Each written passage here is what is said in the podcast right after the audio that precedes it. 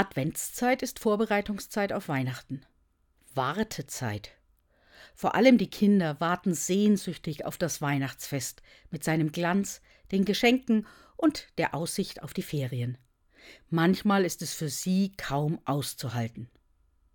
Aber ganz ehrlich, auch ich warte nicht gern, weder auf das bestellte Buch noch beim Arzt. Und richtig schwer wird es für mich, wenn ich bei einer Krankheit auf Genesung warten muss oder wenn ich darauf warte, dass die politischen Verhältnisse sich ändern und endlich Frieden herrscht. Die Adventszeit weist mich darauf hin, ja, es gibt die Zeit, in der etwas noch nicht ist, in der sich die Probleme noch nicht gelöst haben, in der ich warten muss, dass sich etwas wendet. Aber die Adventszeit zeigt mir auch, dass ich Wartezeiten nicht passiv ausgeliefert bin. Sie sind Vorbereitungszeiten, damit das Neue, das kommt, auch Platz findet. In meinem Herzen und in meinem ganzen Leben.